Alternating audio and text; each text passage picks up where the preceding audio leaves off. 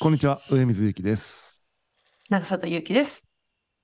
さて、今日はあなたがあなたであることを証明する方法という話をしたいと思います。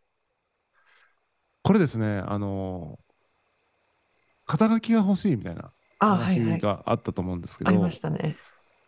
まあ、肩書きっていうのがものすごく分かりやすく自分を証明する、うん自分を説明するみたいなうん方法としてあるなぁと思いつつなんか肩書き以外にもなんかいろいろありそうだなと思って。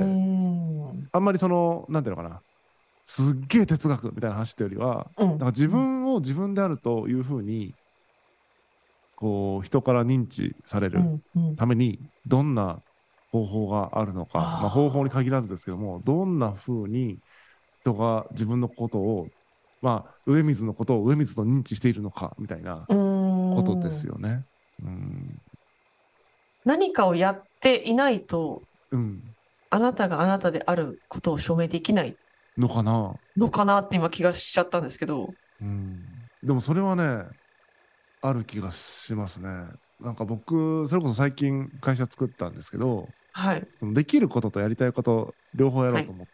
うん。うん。もちろんやりたいことをやりたいからやるんだけど、とはいえやりたいことってその対だからはい。できることではないじゃないですか。ないですね。だからそのやりたいですだけでやるにははい。すごいその社会的なものうんに。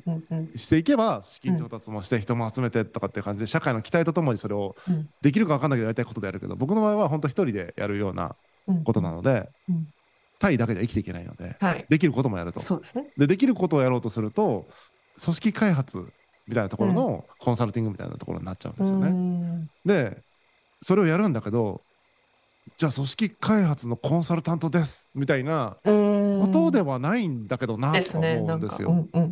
でかつそれをめちゃくちゃ打ち出してるわけでもないし、うん。はい。そういうふうにあんまり発信をしていないのでうん。何もできない人みたいなこと見えると思うんです。ってなった時にあなたは何者ですかってやっぱなっちゃうあんで。ーなんか自分をどう見せたいかにそれはなんかつながってませんか？見せたいか。うんそうですね。それをが、なんかそのできる、当たり前にできることは別に、うん。そういう、そのできる自分を別に証明したくはない。それができて当たり前だからっていうふうに思ってますか？いろいろいろんな側面があるのにそのカラー強くなりすぎるとなんかちょっとそういうことじゃないんだよなと思って、あんまりーえー、と積極的に言わないように説明しないようにしてるみたいな。でもサッカー選手だとやっぱそのねいろんなメディアに映っちゃうから、はいもう、はい。その説明しなくてもそう見ら,、れちゃううん。でも別にコンサルタントとか別にこうクライアントの紹介とか別にむしろ守秘義務がありますからそう言わないし、はい。こう言おうとしないと、うんうんうんうんその分からないものじゃないですか。どれぐらい何ができるかみたいなことは。ってなったらすごいふわっとこういうことできますよみたいなこととかこういうことやりましたよぐらいは言えても、うんうん本当にできるのかとかなるけどサッカーだったら見てたら分かるんですよできるかできない。確かにコンサルの人って、そのやってる内容見えないから、外から。さ、この人本当に仕事ができるからどうかっていうのは分かんないですもんね。分かんないですよねだからすご確く自分ができるよってアピールをいろんなメディアでやってやってる方がいるんですよね、そのはい。その記事を書いてみたりとかねやってるじゃないですか、なんか。なんかそういうことをしてまで自分がそういう人である。そういう人である。うんそういうことができる人であるってことは言いたくないし、うんうんうん。かといってそれを例えばやったとしてお金にはなるかもしれないけどうん。なんていうのかな。あ自分らしくないってことなのかな。ああ、それをやってる自分が別に自分らしくはないって思ってる自分がいる。うん。得意なことではあるが確かに。自分らしい自分が社会に合わせているうん。みたいな感じかもね。だから最も社会性を発揮している部分なのかもしれないけれども別にそんな社会性のある人物だと自分で思っていないしみたいな頑張ってますみたいなところをことさらにうんねうん打ち出してうん。自分を苦しめることになるんじゃないかああ、そういうのも。私の場合だと、なんかサッカーは自分でやりたくて始めたことじゃないので、はいはい。で、結果的に、まあ、仕事になってできることになったことなので、うんそこまでなんかその色を強くして、そのサッカー選手っていうふうに思われたくないっていうところがあるんですね。ああそそういう理由なんだ。はい。自分の意思で始めたことじゃないっていうのがあるんで。うんうんけど他のことに関しては自分がやりたいと思ってやってることなので、うん。そっちの色を強強くしたいっていうのは正直ありますね。なんか今すごいしっくりきた。うん。そういうことかもしれない。僕も別に、うんその組織開発のコンサルみたいなのは、もう本当成り行きでそうなったんで、うん。うん別にい意図してそうなったわけじゃないから、あもともと。ビジネスパーソンと関わりたくないぐらいの勢いだった。結果として関わることになりみたいな。結果としてみたいな。はいはいどんどんどんどんその入り込んでいっいや、て、本当に結果としてなんですよね。ありますよね、そういうのって人生にね、ありま。す、はい。で、サッカーがまさにそうだったんです、私の場合は。すごいですね、それでね、ワールドカップ優勝したみたいなね。ねえ、奇跡ですよ、本当に。よっぽど得意だったんでしょうね。いやいやいやいや。すごいことですよ。でも、結果的に私は周りに恵まれてたなってすごく思います。うんなんか自分に実力があったわけじゃないんですよ。うんけど、周りの実力がすごかったから、自分の実力が、あの、思ってる以上によく見えたみたいなところはあると思います。ブーストされてたんだ。はい、完全に。えでもえ、選ばれないじゃないですか、まずでもその前に。選ばれるということは、そこはまず、周りに恵まれてない中でもこう選ばれていったみたいなところもあるから。それはもうなんか義務的な感じだったんで、しょうがないんですよ。義務です。義務？義務、果たすべき義務だと思ってやってたんで。誰からか課された義務だったんですか？お父さん。もう、はい。結構厳しいみたいなはい。記事で読んだことありますけども、はいそういう、なんですか、もうサッカーはやらなければならないみたいなところから、うん始まったんで。で、はい。頑張ったらすごい得意になってみたいな、気づいたらどんどんどんどんはい。ステージが変わっていってみたいな。そうなんですよ。けど自分のことが嫌いだったんです。好きでやってる感じがなかったんで。すごいよね。そう。だから、その、やってきたことで、す自分が自分であることを証明したいっていうふうにやっぱちょっと思えない。っていうのがそこから来てると思います。うんなるほどな。意志か。でも途中から自分の意思でサッカーやりたいって思えるようになったんで、そこはちょっと違うかもしれないです。うんうんうんうん。まあでも、それだけじゃないいろんな面で認識されたいみたいなところがはいあると、ありますね。多面的です今ねは。うんはい。そうだよな。そうなんだよな。それだと確かに僕は、どこで認識されてもいいけど、割と、うんうんあんまコンサルの人ですって見られたくないんですよね。うん。そうビジネスパーーソンアレルギーみたいなの多分あるんですよね。ビジネスやってるのに。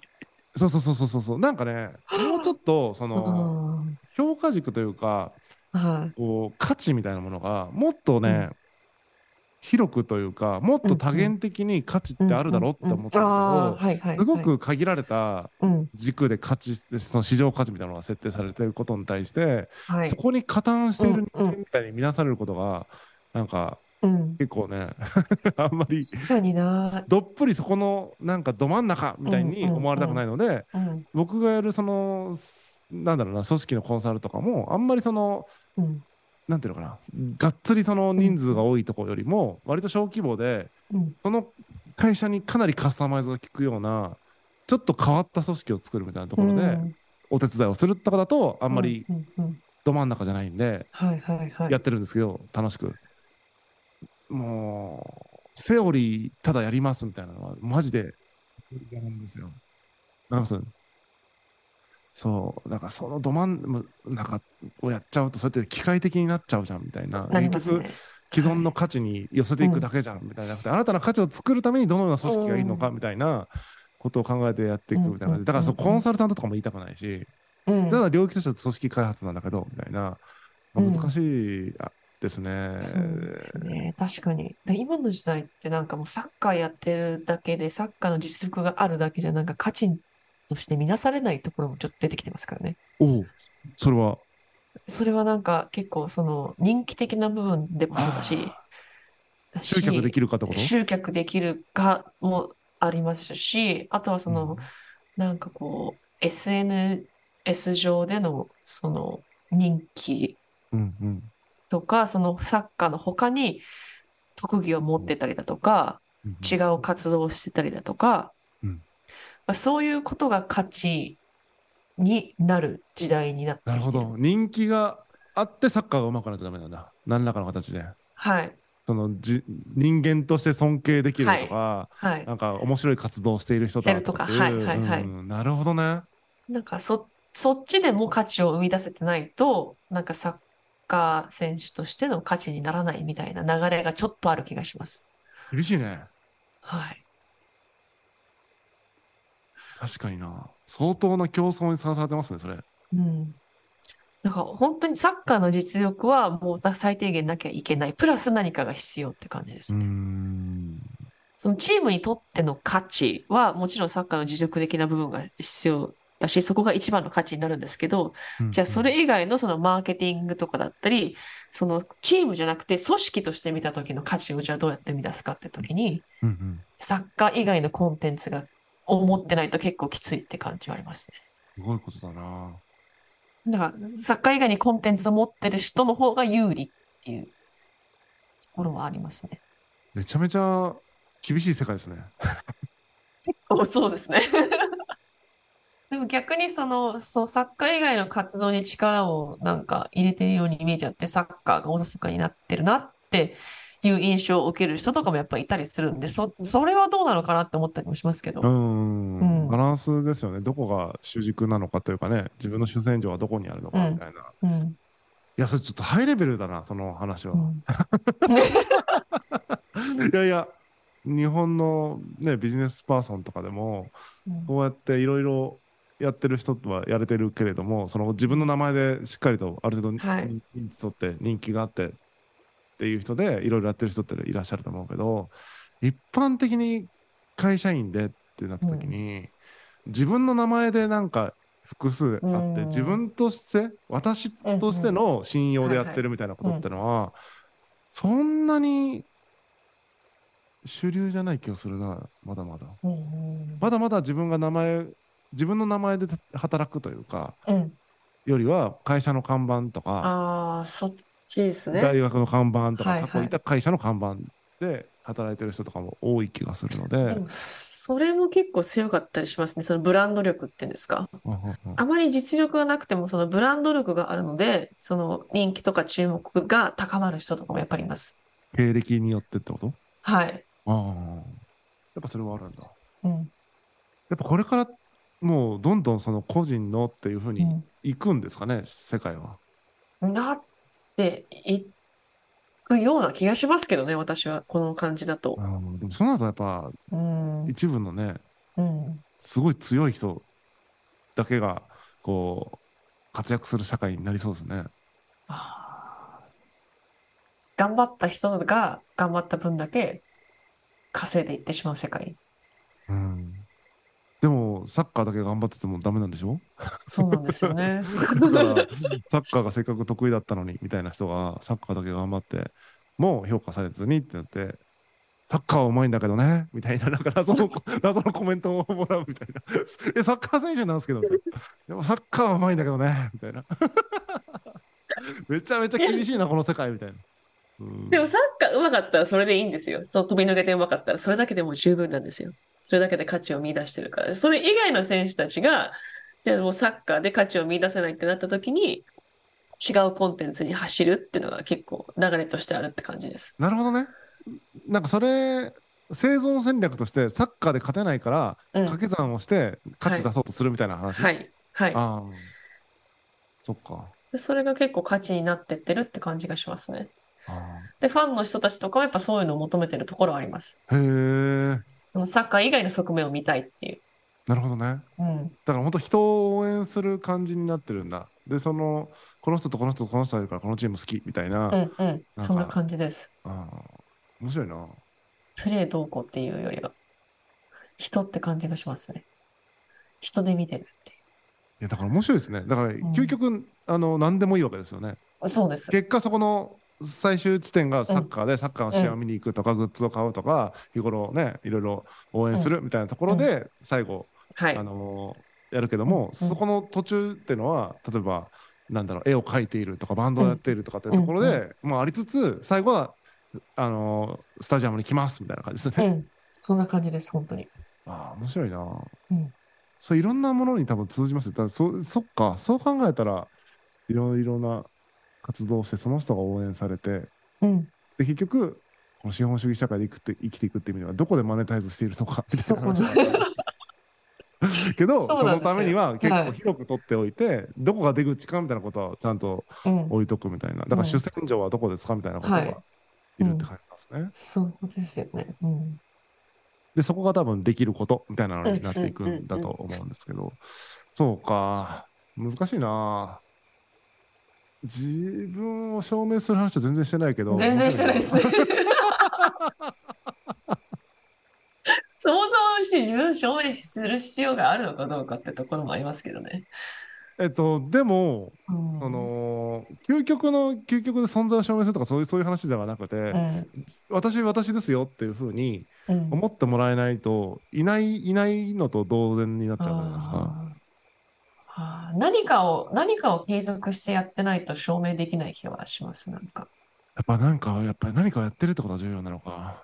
うん何かやってないと何もやってない人ってまず存在を認知されないじゃないですか。ですね。しかも存在を認知みたいなのもなんだろうな。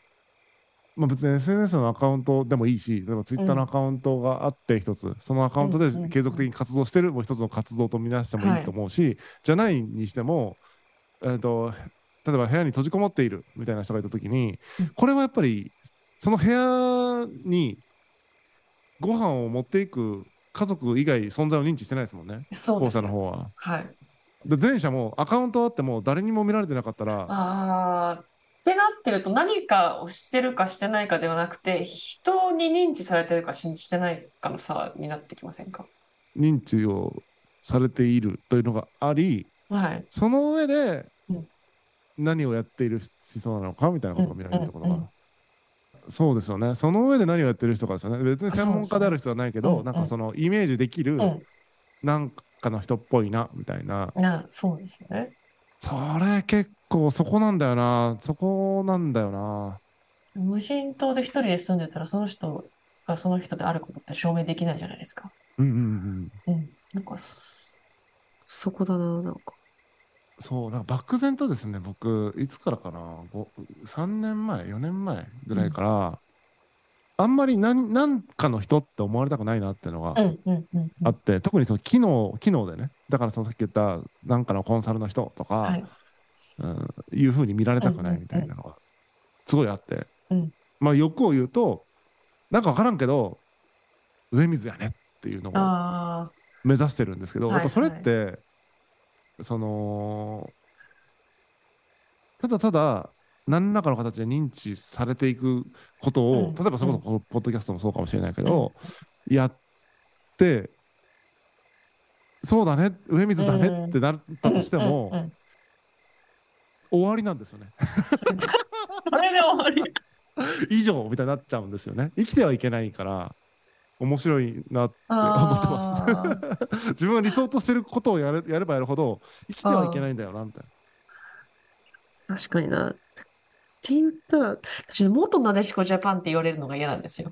ああはそういう見られ方をするのも嫌なんですいよ。はいはいなんか誰かにそうやってつけられた肩書きとか、うんうんなんかそういうね、見られ方をするっていうのが自分が自分らしくない気がしてしまうんですよねう。んうんうんうんうんなんかその方法で自分が自分であることを証明したいとは一切思わないんで、自分からもなんかそういうことは一切言わないんですよ。うん元なでしこジャパンだったとか、うんうんなんかワールドカップ優勝した経験があるとかうんうんうん。っていうのは一切自分の口からは口にしたくない。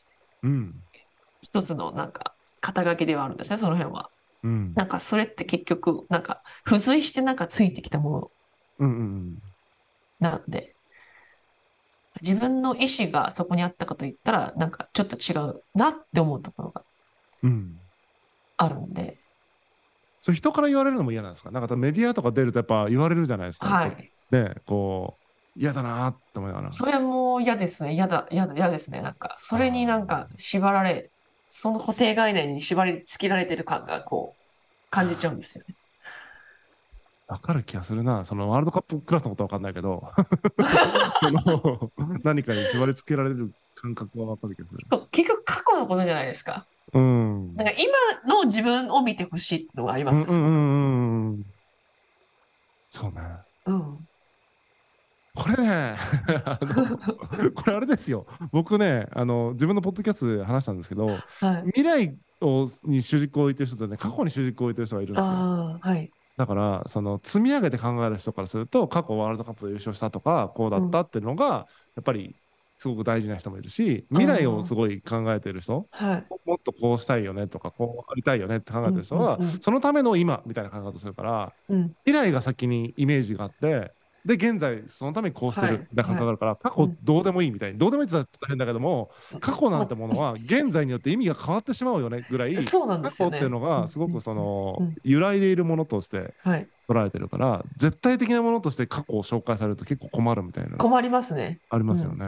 あります。その過去別にいらないよっていう。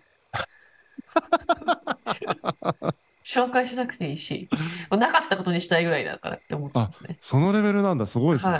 はい。うんでそれがなくても自分が自分であることを証明できる自分で常にいたいと思ってます。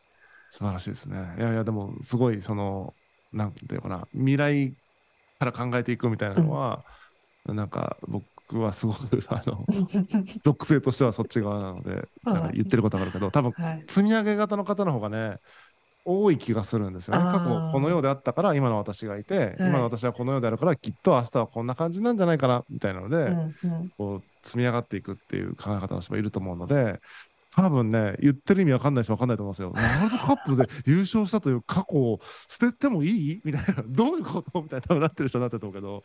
あのね未来から考えたらそうなるんですよね。過去の重要度みたいなのが下がるし過去にとらわれることによって未来の制約を受けるから、うん。未来が生きづらくなるみたいなことがねあるので。そう、特にそういう結果とか成功とかに関してはそういうふうに思っちゃいますね、私は。うんうんうん。だから自分が意識的に何かこう自分の自己成長してして積み重ねてきたものっていうのはすごく大事にしますけど、うんその積み重ねの結果として、なんか偶然の産物的に得た結果や成功っていうのは別にいらないっていう感じです。まあ、しがみつく必要はないですよね。あってもいいけど、別にそあってもいいけれど、そなんかそ、その私ですよっていう必要はないですよね。ない。